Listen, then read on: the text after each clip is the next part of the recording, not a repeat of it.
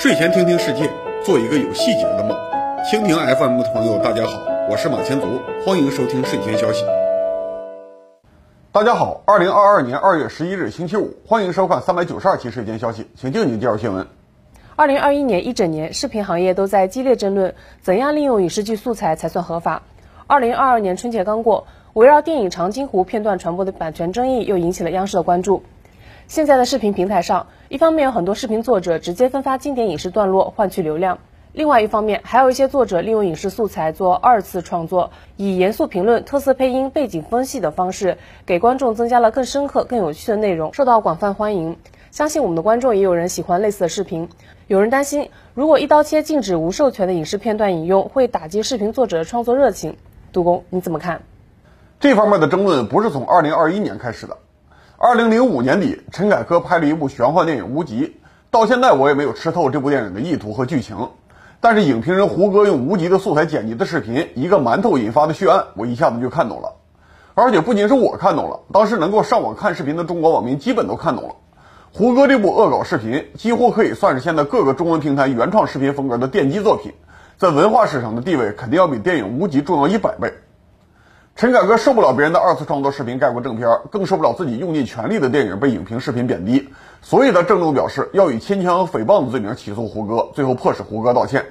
但是除了陈凯歌自己，当时几乎全部网民都站在胡歌一边。陈凯歌的名言“人不能无耻到这种地步”，长期被网民用来嘲讽陈凯歌和无极。到了最近几年，网络自制视频已经成为年产值几十亿的大产业，其中影视剪辑和评论是重要的类型。传统的影视制作机构都和当年的陈凯歌一样。感受到了网络剪辑和评论的威胁。随着网络剪辑版权争论的升温，去年四月九日，超过七十家影视传媒单位发布了联合声明，呼吁短视频平台提升版权保护意识，表示将发起集中必要的法律维权行动。四月二十八日，国家电影局发文明确立场，要坚决保护版权，打击五分钟看电影等侵权行为，可以看作传统版权制度对网络秩序的胜利。但是，传统版权制度建立的时候，并没有互联网和个人电脑，更没有可以拍摄视频的手机和剪辑软件。普通人创作和剪辑视频作品的能力近乎于零，只能利用录像机、摄影机进行简单的复制。就算到了光盘时代，复制影视作品的人也最多是加一套字幕，做不出更多的花样。所以，当时只要使用他人的视频，基本上是原样播放，不太可能改变作品深度，也不可能增加艺术元素。如果是商业性播放，一定是侵犯版权，影响了原作者的经济利益。传统版权制度反对这一类侵权活动是有道理的。当时保护影视版权，就是保护那些有视频创作能力的组织，可以鼓励他们创作更多的优秀文化产品。但是最近十几年，随着个人电子产品和互联网服务的普及，个人制作和传播视频产品的能力越来越强。对于新一代的年轻人来说，拍一个视频，剪辑出自己需要的情节，配上烘托气氛的音乐，简直就像上一代人写一篇记叙文那么容易。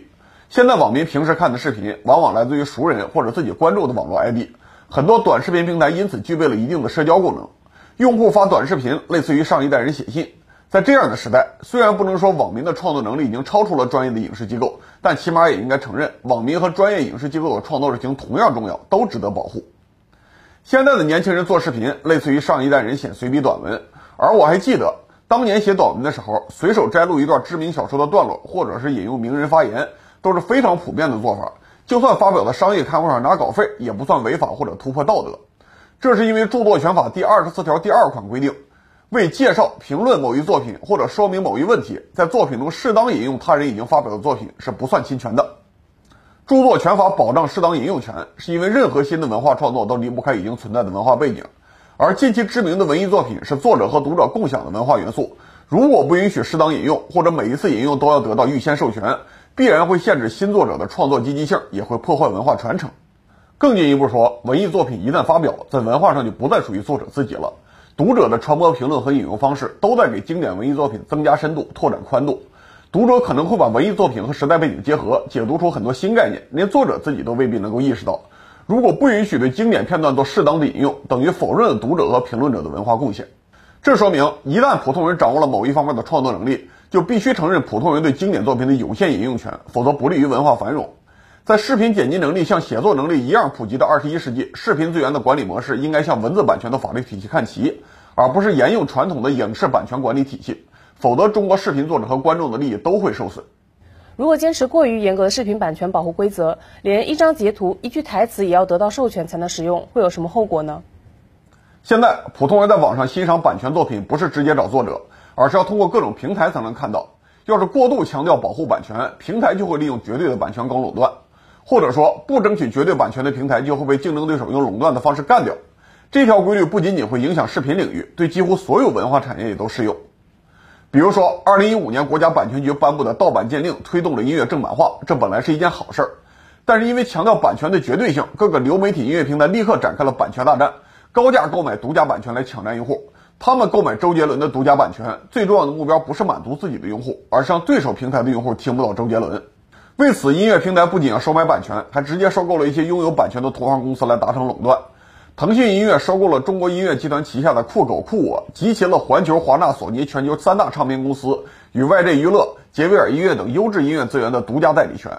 二零一八年三月三十一日，由于授权到期，腾讯音乐要求网易云音乐立刻下架周杰伦相关歌曲。行业内的传言称，失去周杰伦让网易云音乐直接流失了百分之十五的用户。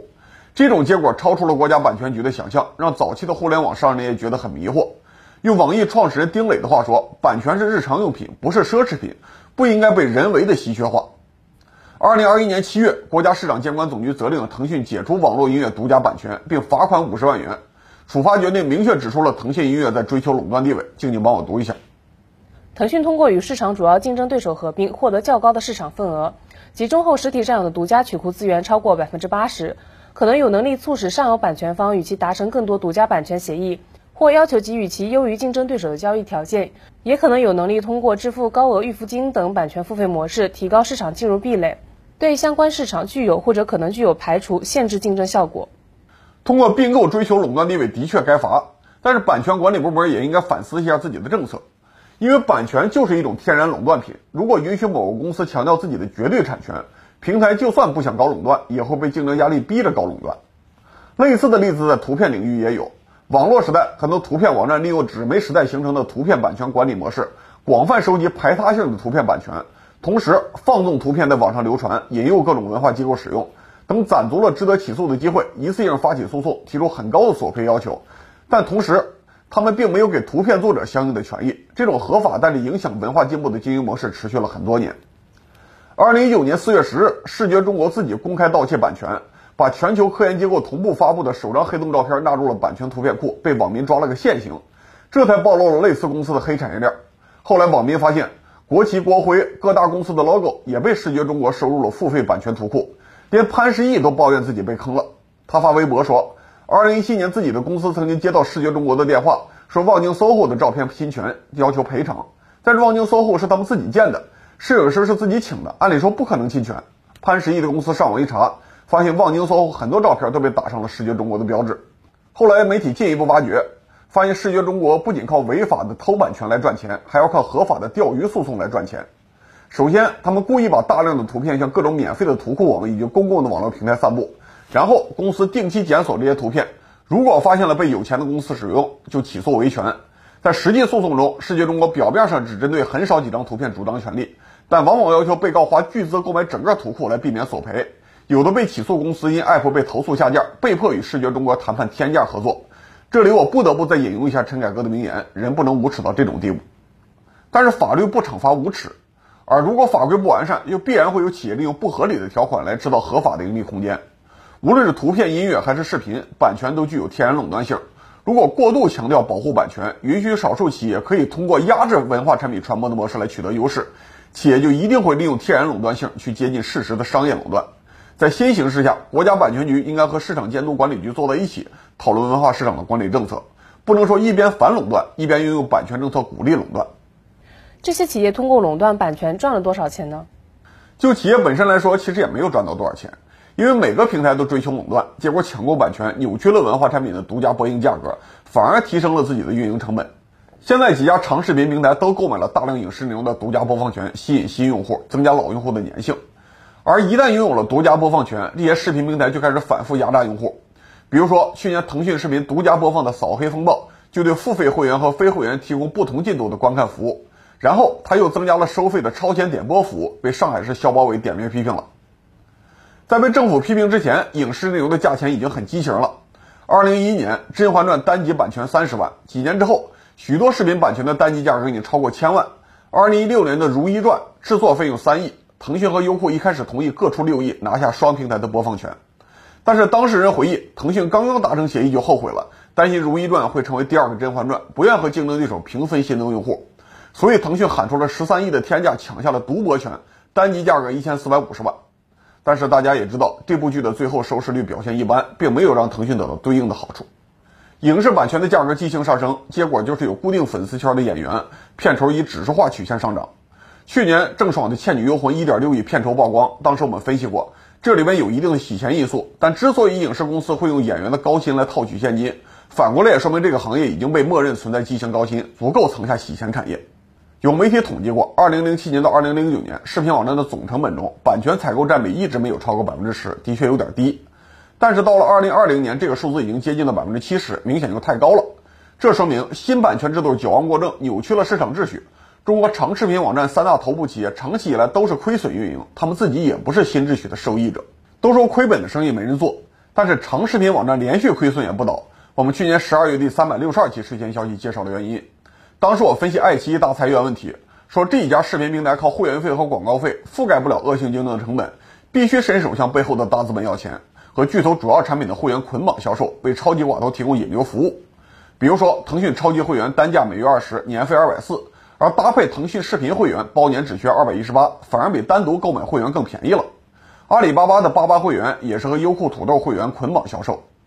只要对其他更能赚钱的产品引流继续有效，年入千亿的互联网巨头根本不在乎每年在长视频上亏损几十亿。所以几个视频网站亏损也要做生意，但是也不能通过扩大对手的亏损来打倒对方。只是因为百度自己弱势了，对应的爱奇艺视频才出现了裁员，所以鼓励企业通过收买版权来竞争，最终结果是加强了背后寡头的垄断性，而文化市场本身的秩序被扰乱了，视频网站本身也是受害者，尤其是视频网站的管理层受到背后的巨头资金压力，又不能抱怨现在的版权秩序，只能在秩序的边缘找人来发泄压力。去年六月，在成都举行的第九届中国网络视听大会上，三家长视频网站的管理层都充满了怨气。腾讯副总裁、在线视频首席执行官孙忠怀甚至直接攻击短视频软件，指责短视频洗脑重复，认为短视频是猪屎，引发了广泛争议。短视频网站的确存在一些问题，但是在洗脑和低水平重复方面，还轮不到腾讯视频这些企业来指责。如果我们不希望视频网站搞内卷化的竞争，不希望视频竞争反而压制了普通用户的创造性，减少了用户的观看选择。就应该严肃反思从传统影视行业继承的版权管理政策，合理的政策应该保证专业影视企业的利益，也应该给普通的视频创作者留出足够的空间。不保护影视版权，专业制片机构就没有积极性；过度保护排他性版权，视频网站就会搞内卷化竞争。杜工，你认为应该怎样管理版权呢？这一期节目开头，我分析了著作权法保护适当引用权利的原因，其中一个理由就是经典作品的文化地位不是作者自己一个人维护的。千千万万读者的传播和评论也是文化地位的重要来源。很多文艺作品也许质量并不是特别突出，但是因为在恰当的时候和整个社会的文化气氛形成了完美互动，才被人民推出来成为名著。对于这样的文艺作品，就算著作权没有到期，只要有了足够的影响力，就应该充分开放作品片段的引用权。文学领域的规律也适用于视频和影视行业。现在新制作的影视产品，它的文化地位主要取决于自身的水平，而不是普通观众的二次发酵。同时，新影视作品主要靠头几个月甚至头几个星期的播放来回笼资金，这个阶段的确应该严格保护版权。任何未经授权的视频播放，哪怕只是很短的片段，也应该删除并追究责任。但是在几个月之后，文艺作品已经融入了大众文化，观众开始发动自己的创意，制作二次发酵的文化符号，比如说给作者和角色起一些亲切的绰号。这个时候就应该逐渐放开版权管制了。不能为了保护影视作品本身就限制大众文化的自然发展，打击人民群众因此产生的创作热情。这方面，美国就有现实的辩论可以参考。这是一场律师和经济学家的辩论。相信大家都听说过这样一个段子：如果你流落荒岛，不用着急，只要在海滩上画一个巨大的米老鼠，用不了多久就会得救，因为迪士尼不会放过任何侵权行为，他的法务马上就来抓你上法庭。为了保住自家米老鼠和其他形象的版权，迪士尼公司多次花钱修改法律。本来依据美国的1909年版权法，1928年创作的米老鼠保护期是56年，1984年版权就过期了。后来迪士尼公司强力游说美国国会，在1976年版权法中把保护年限延长到了75年。1998年的著作权年限延长法案又延长到了95年，这条法案因此被称为米老鼠保护法案。就在美国议员和法官争论影视版权的时候，包括米尔顿·弗里德曼在内的17名经济学家曾经签署联名抗议信递交给法庭，他们认为对于新创作的作品。延长版权保护期只能让折现的现值增加百分之一，但同时给社会增加了巨大的交易成本。斯坦福大学法学院的劳伦斯·莱斯格教授也指出，一旦延长版权保护期限，等于变相使版权永久化，不符合公众利益，也违反了设计知识产权的初衷。所以，我认为应该给影视作品指定一个不太长的严格保护期，比如说六个月到半年，期间禁止一切未授权的引用和改编。但是过了严格保护期之后，可以继续承认版权的归属，但必须明码标价，以低于国家限价的水平向全社会开放片段转载权和编辑权。在开放编辑权之后，其他用户做商业使用当然要付费，但可以先引用，再按照实际的播放量付费。如果你的二次创作的确有水平，做出了流量，肯定有钱去付版权费。但如果二次创作没有做出流量，只有几十个播放，那就基本不要为版权交钱了。文艺创作不可能每次都成功，国家有义务降低公民文艺创作的风险成本，鼓励社会普通用户对大众文化产品做出二次创作。这种版权交易任务如果还是交给视频平台来做，恐怕还会继续导致视频网站去购买独家的上架权，继续争夺排他性的垄断。所以我在二零二零年的第七十七期事件消息提出过一个社会主义的解决方案。